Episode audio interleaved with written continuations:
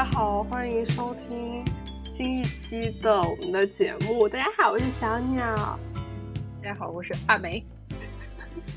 然后我们这一期是我很早以前，我不知道是听哪一个哪一个电台的播客，然后想到的这么一个话题，就突然那个时候突然间很想聊一聊一个东西，就是关于一些苦难教育的一个事情。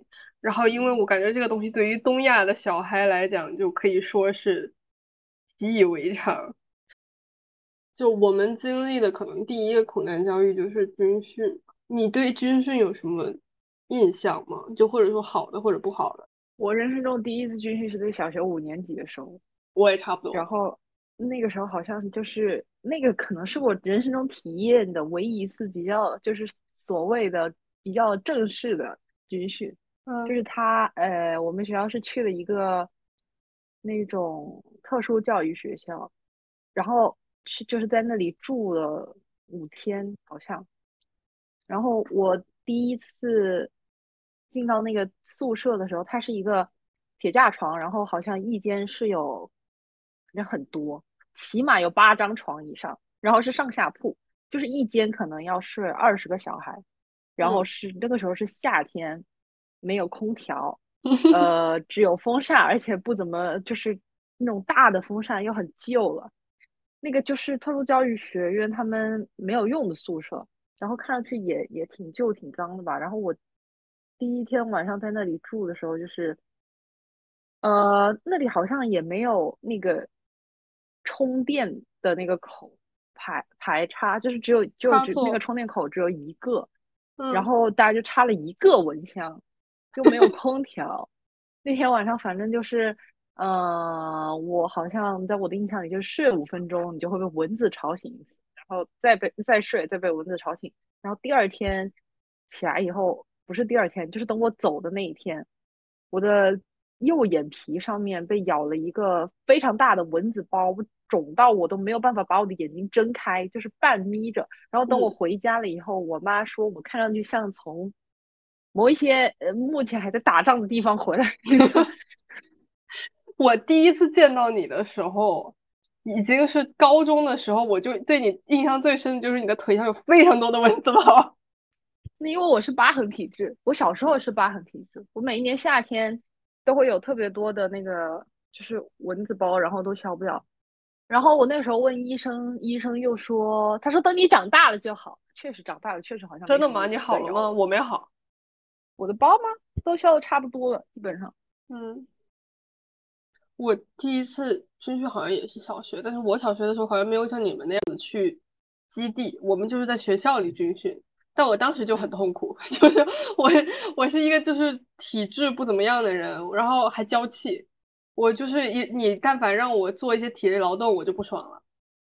呃，对我我就是特别不爽这种东西，但是。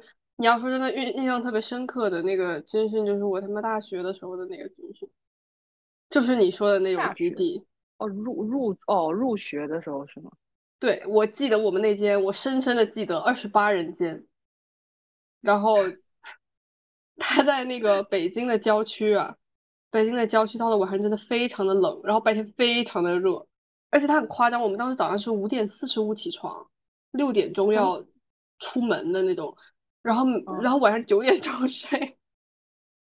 天，对他当时就很崩溃，而且因为我们时间很长，大学的军训一般都是十两个礼拜啊，就半个月了都。对这个军训，它的卫生条件有多差呢？我们到那个基地的第一天中午，大家去那边放被子，因为我是提前早有耳闻，所以我准备了一个叫什么睡袋，嗯。我根本就不用他的被子，我每天就把自己往，我就跟在野外一样，我就我躺在床上，然后自己睡在被那个睡袋里面。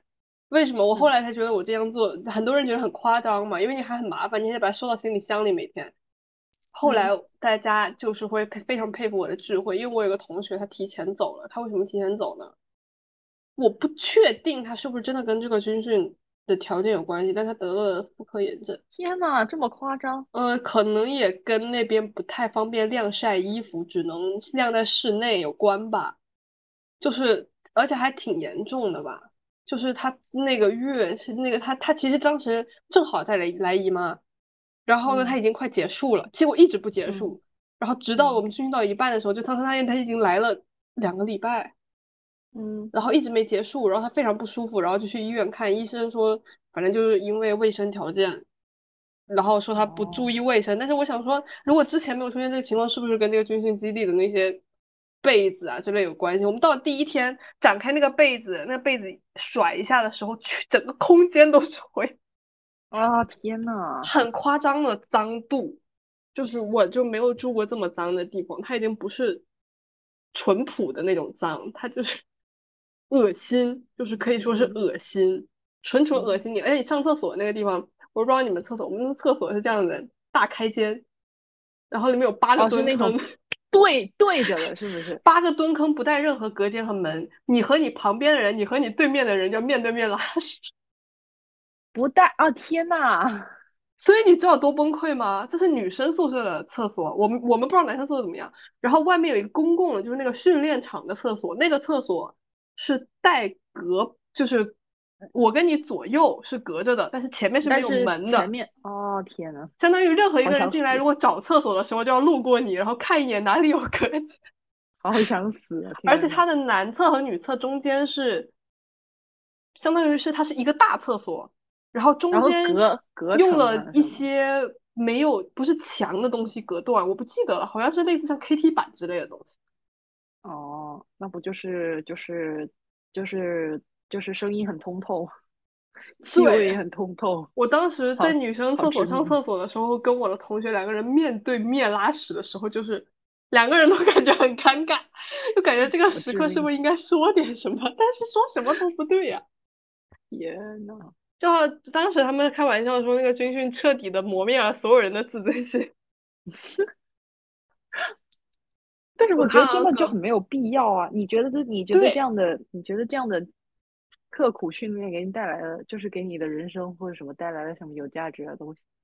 带来了我的恐惧。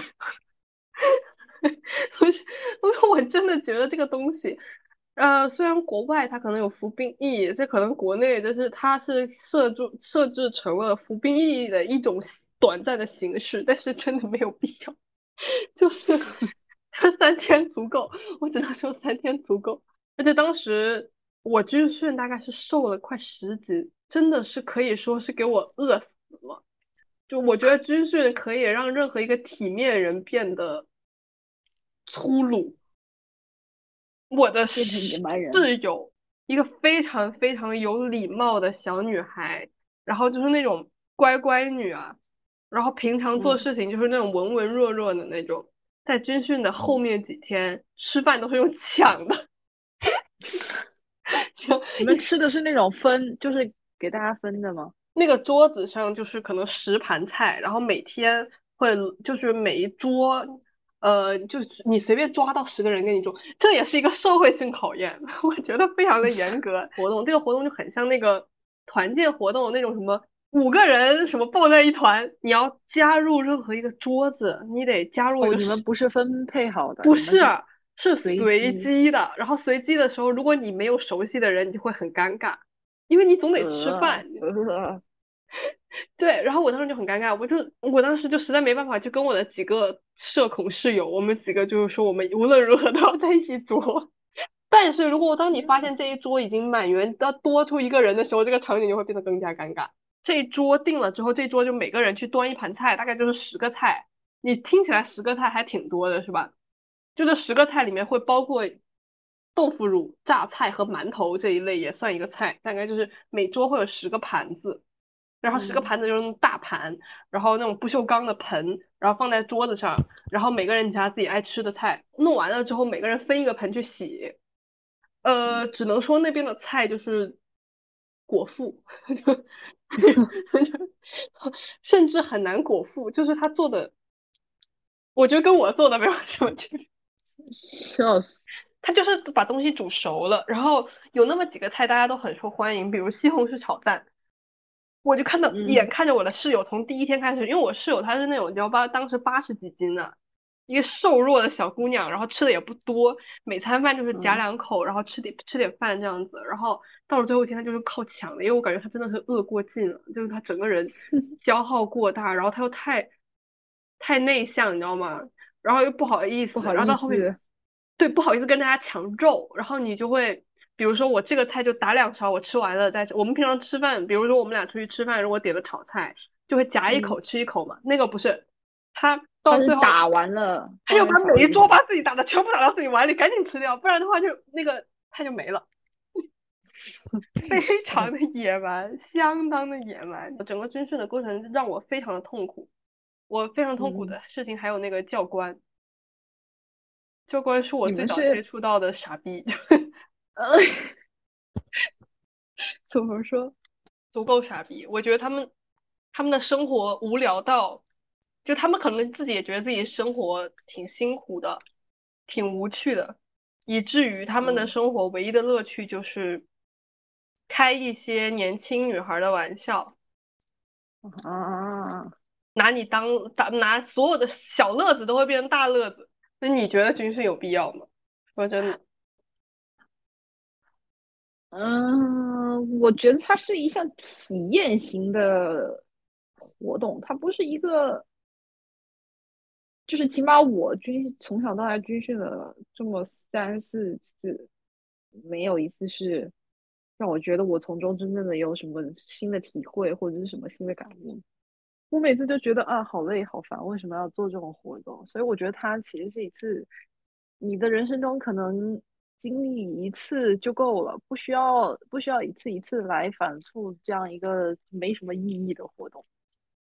我大概经历了几次，我还有你记得我们我们当时我们这边有一个有一所高中，呃，有一所学校，它从小学开始，呃，六年级开始就要每年军训，于是这个学校毕业出来的学生每个人都很黑。我感觉他军训有些环节的设置就是为了让你吃苦而吃苦。嗯，我觉得可能是出于一个什么想模拟先辈的那种感觉，然后，但是我觉得对时代要变化、要进步，有一些没有必要的行为就是没有必要。我真的觉得只要一次就够了。假如果这个东西一定要存在的话，只要存在一嗯，次就够了，不需要你在人生的每一个，比如说你小学、你初中、你高中，甚至你大学，你念书的每一个阶段都来经历一次，真的完全没有必要。那如果是你非要选一个时段，你觉得，然后你不要以你本人，比如你是教育局局长，他应该安排在哪个年龄段？嗯，小学吧，因为小学的小孩比较懵懂无知，他们不会像 初中、高中和大学已经长了脑子一样的我们开始骂这些活动非常没有意义，他们可能会觉得这个活动很有意义。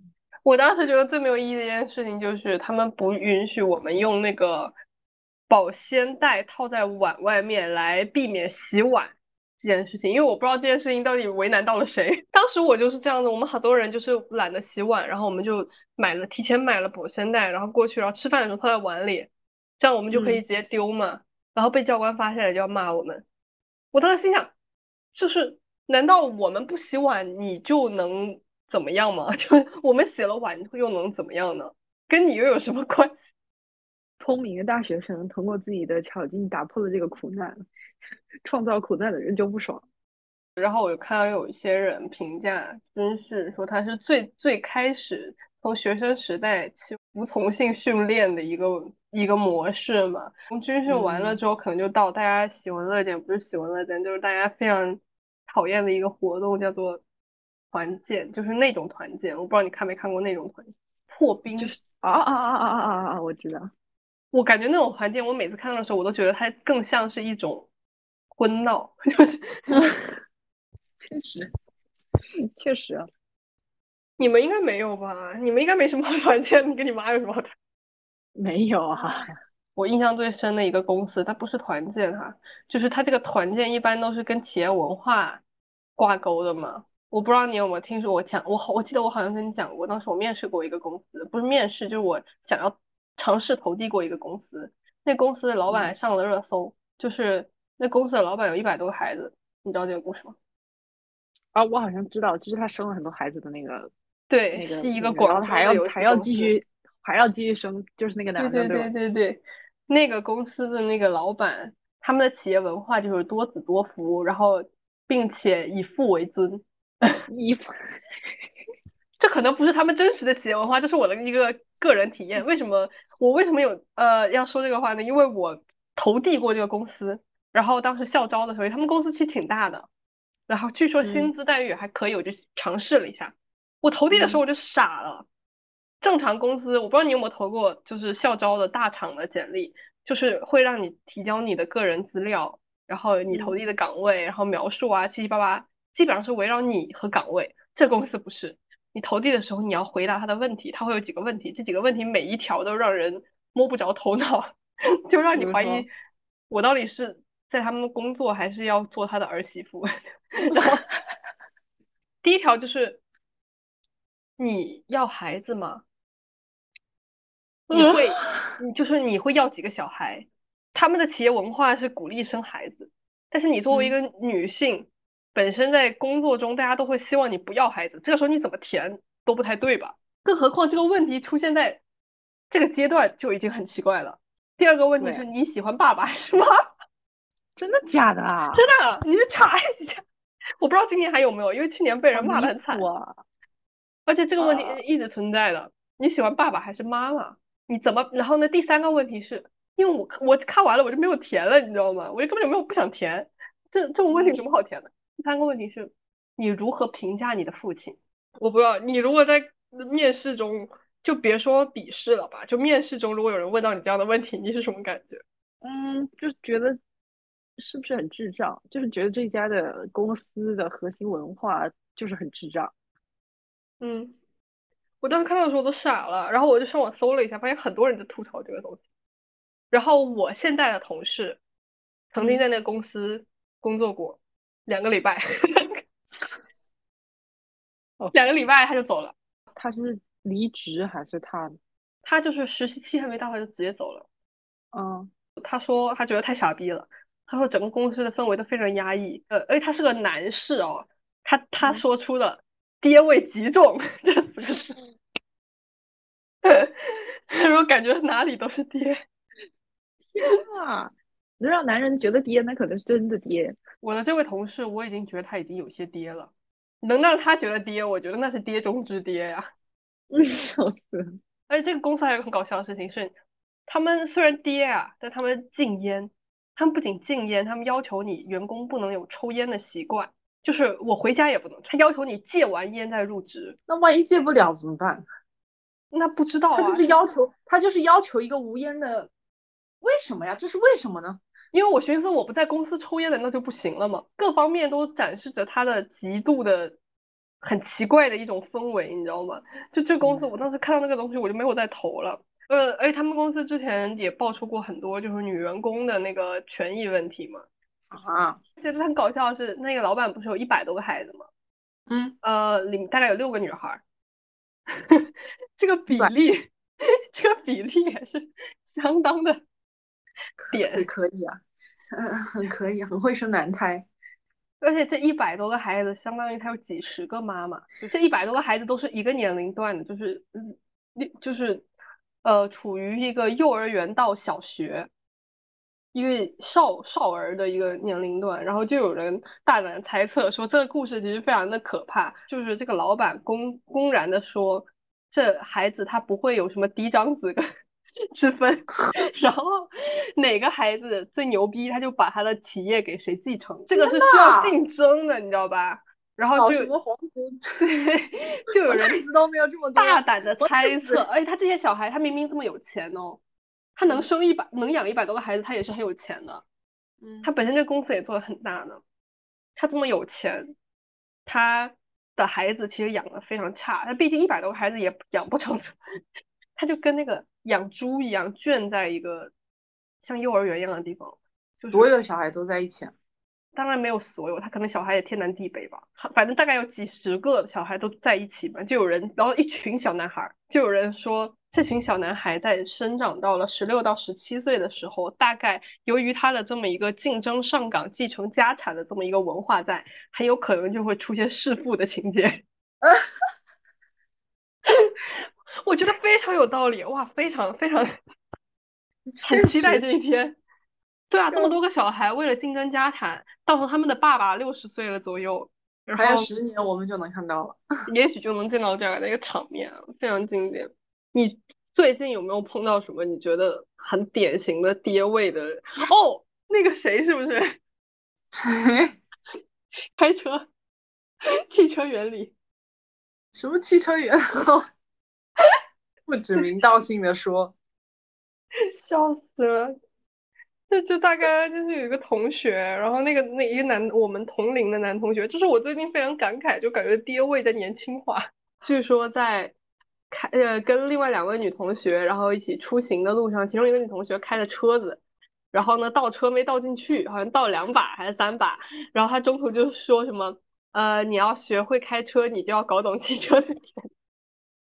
天，太颠了！这个事情我每听一次都会笑一次，每讲一次都要笑一次。太颠！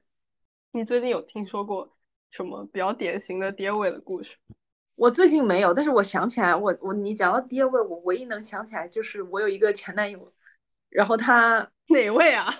呃，美国人。哦。我们当时在 talking，just talking，我们在讨论一些幻想一些未来生活的场景的时候，我们的美国人他这么说，他说我以后要开一个公司，然后我要把你请到我的公司来做我的秘书。哈哈哈哈哈。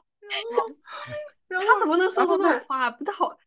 然后，然后呢？我就说，我他说这样子我们就能天天待在一起了。我说你有没有想过，可能我根本就不想做你的秘书，我有我自己的梦想，我有我自己想要做的事情。然后我们的美国人就沉默了。接着，我以为他起码会给你一个副总。哇，我你你继续听我讲。然后接着我们开始畅想一些其他方面的。呃，我们就我们就切入到了我和他在不同的公司上班这样子的生生活这样子的环境，我们开始聊其他的，然后他就说他希望，嗯，下班的时候可以吃到我煮的饭。我说你你为什么会觉得我下班会比你早呢？然后，然后，然后，他就他就一副就是用着一副非常理所当然就是这样子的语气跟我说，嗯，他觉得。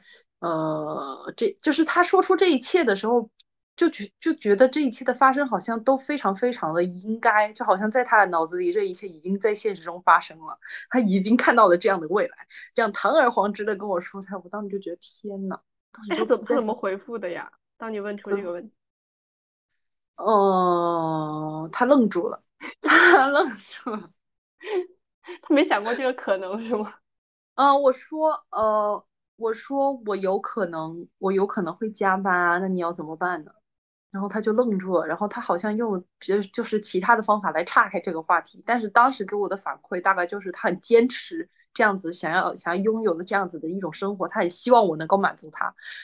我当时就差点没说我去你妈的，真想吃到你做的饭，笑死我了，我都没有吃过你做的饭。真的很离谱，而且是每天每一天每一天。我说我说我我说我希望的生活就是回家以后能吃到你做的饭，不一定不一定是要谁做饭。我觉得就是你想想做饭还要洗，还要去擦那个灶台的一些油烟啊，去处理那些锅什么的，我就觉得很麻烦。我就觉得我们可以坐下来点点外卖什么的。他说不行不行，我觉得吃外卖没有那种生活的感觉，我就想吃到你做的饭。我说我不能去外面就是打包回来给你吃吗？他说不行不行，我就是想要吃到你做的饭。哦，他还说烟味，他还说他还说他想要早上起来的时候吃到我做的早餐。我说 你跟他说，那你有没有想过我有可能起的比你早，比你晚？我说了我说了。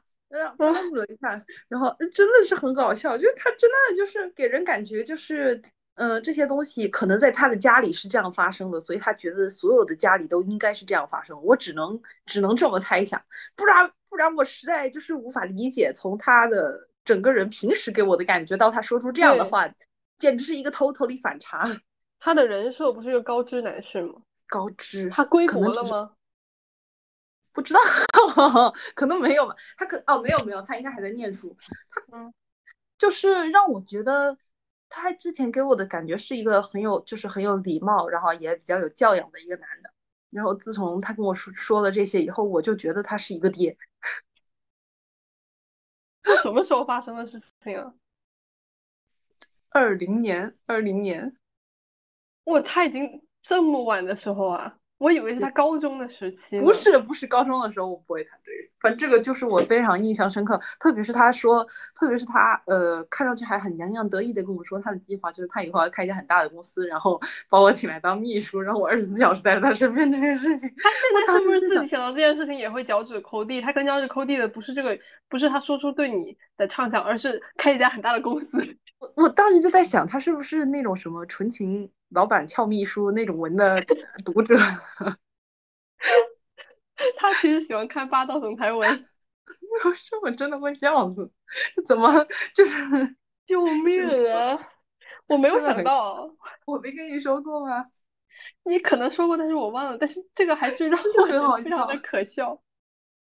不是，我没有想到他会给你安排一个秘书这样的岗位。我想说，不是你都开一家很大的公司了，你的太太难道就只能做一个秘书啊？你怎么不如 你不如说？然后我开一家很，我会开一家很大的公司，你做前台或者你做保洁，这 amazing，他高低得给你安排个副总当当吧？太好笑了，真的太好笑了，哎，他要是说副总，我都会对他敬畏两分。哎呀，真的太好笑了，哎呀，受不了啊！因为我没有想到他会说这种话，我以为他是个比较有礼貌的人。就是当时这件事情，就他跟我讲了以后，我当时就陷入了一种深深的迷茫。因为我在想说，我对他的印象还挺好。那如果他都会说出这样的话，那是不是这个世界上的百分之九十九男的都会跟我说出类似、近似于这样，只是在不同方面展现自己爹味的话？就让我突然觉得很害怕。就是我之前在网上看到一个言论是这样说，就是说男的，呃，他们就好像什么伪装在一种普通的外壳底下的奇形怪状的生物。呃，但是这个讲的是另外一件事情，这个讲的是性骚扰的事情。就是你看看没看过网上有一个聊天截图，就是呃一个女生发他什么考试还是什么东西的，在微博吧，那就一个男的过来私信他说，呃前两句就是什么考试加油啊什么的，然后两个小时以后给他发看看 P，就是大概这样。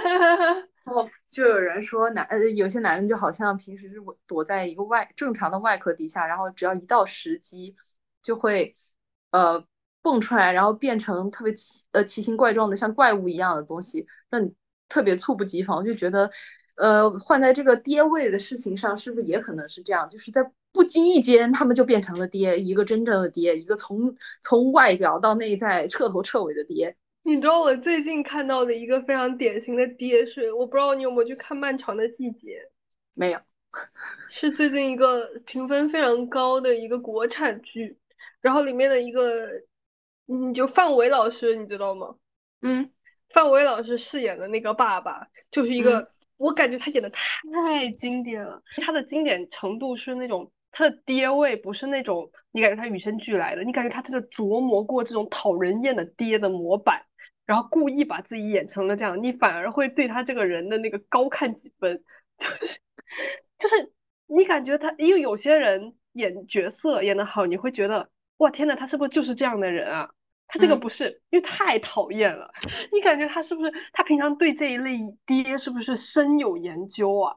演的这个角色就是一个很典型的爹，就是那种对外要面子，然后在家对老婆儿子就是那种呃又爱，他的爱是隐藏在他不好好说话。他非常爱他的老婆，也非常爱他的儿子。他从来不好好说话，就是比如他让你吃肉，他就会说，他就会说，呃，你是不会吃饭吗？就是类似这种话。他不好好说话，他不会说你应该多吃点，这样子有营养。他会说你这个人都不懂得好好吃饭吗？但他本意是好，但他整个行为就是非常的拧巴的这么一个爹。嗯。我经常在觉得，人是不是到了一定的年龄，不管男的女的，到了一定的年龄或者拥有了一定的权利，就会很容易会变得爹。我觉得变得爹可能是一种状态。我感觉这个社会就是这样子的，呃，高位者他拥有的权利和地位会让他无形之中把他塑造成一个爹。嗯，然后这个爹就。顺着这个阶层，然后层层从大爹、中爹到小爹 到迷你爹这样子体现在所有人的身上，每个人身上都有这种，就是被呃被被这样的氛围感染，然后有相似的行为，可能有的没有那么过度，但是已经有这样的雏形然后随着年龄，然后这些社会的加深，可能大家所有的归途都是爹。天呐，好好好吓人！因为为什么我突然这么反应？是因为我那天突然间觉得我自己突然间跌了起来，我觉得非常恐怖。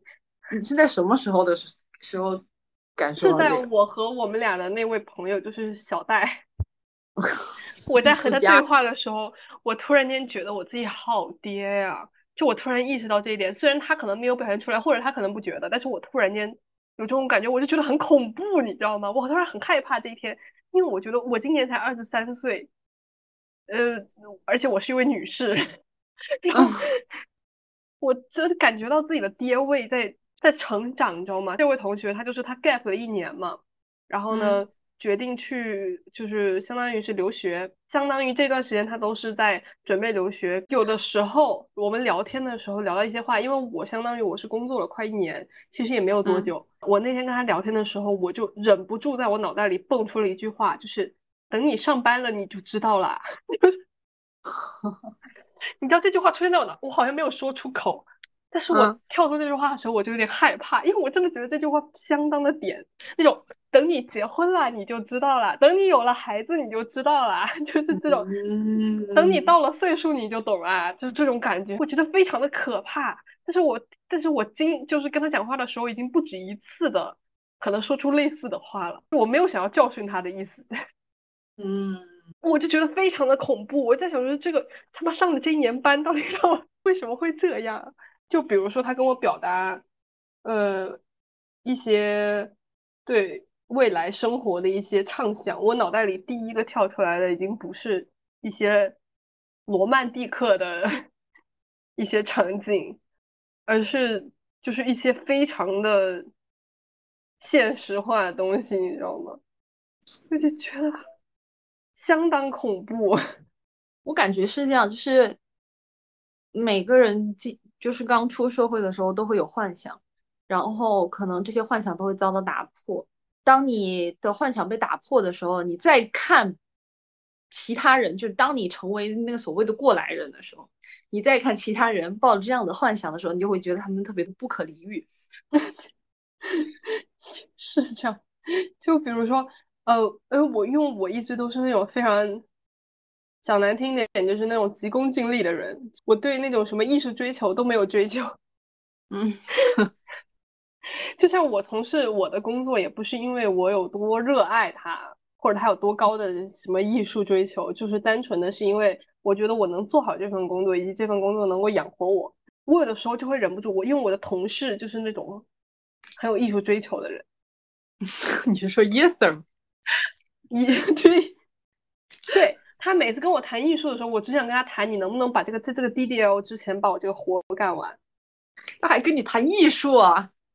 他很爱谈艺术啊，神经病吧？他这个艺术流是跟他女朋友去谈，工作的时候就工作，跟你在干嘛？神经病。哦，而且我在公司，呃，我不知道是不是因为男生真的就所谓心理年龄的发育更迟缓，还是怎么样？我在工作中碰到的我的同龄人以及接近同龄的同的，就是类似年龄段的人，我目前碰到这几个男士，我觉得他们不是爹，他们是爹和儿子的综合体。是不是男士就是这两种形态之间在各种比例在站着的？我感觉我的同事他们就是儿子的成分更多一点。我经常在给我的这几位同事擦屁股，因为他们没有完成吗？不是没有完成，我觉得他们的脑子里没有一个责任感的东西。哦，因为我觉得爹这个东西吧，有的时候有一些人其实是责任感过剩，但他不会好好说话。但是儿子就是没有责任感，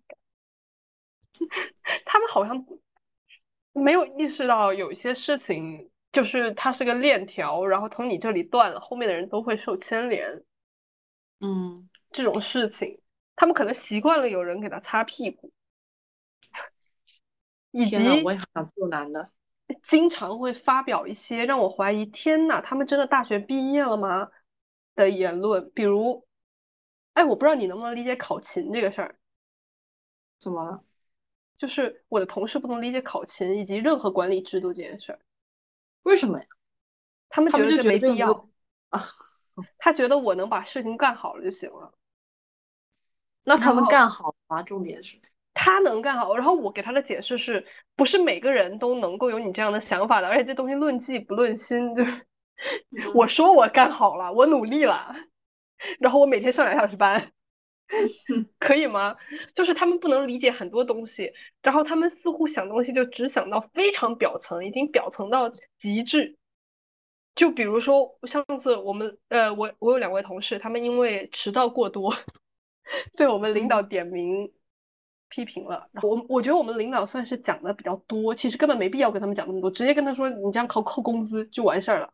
我们领导还是想想跟他讲的比较多，然后我们领导说了，你如果经常做一些迟到或者违反纪律的行为且不受到处罚，这样对遵守规矩的同学是一种，就是相当于对不公平。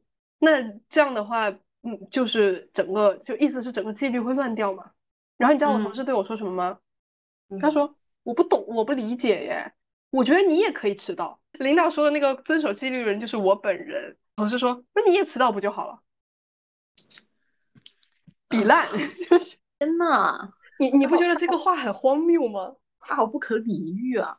就是我考我考不上北大，你们也别学习好了，大家都别。他好像那种上就是我初中课上会去呛老师的那种后排男同学，你能给到我那个感觉吗？嗯，就是就是那种，他说那你也不要遵，你也可以不用遵守啊。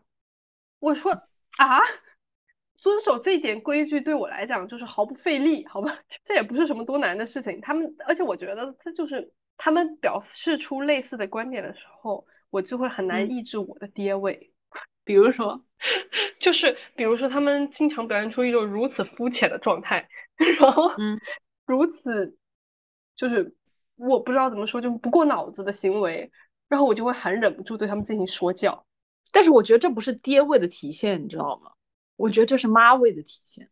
啊，确实，就是我觉得爹爹他有时候不是，他不，我感觉爹味这个词在现在这个语境里面，他大部分情况下不出现在为了你好而去说教，而是他有他自己的观点，他想要纠正你，因此来说教你，就是让你被他说服，成为他的一员，臣服在他的脚下。但只有只有妈咪，他才会。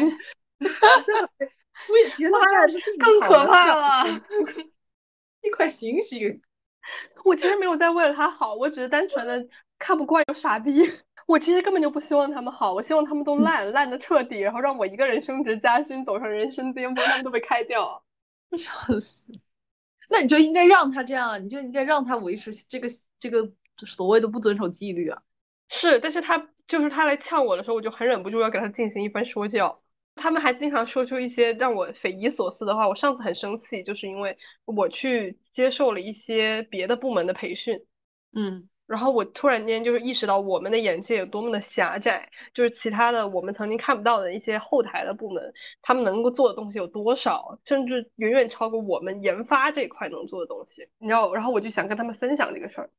我嗯想分享的是我在他们没有去的地方，然后学到了一些东西。然后他们说什么嘛？他们说，我觉得叉叉叉部门就是没用的部门。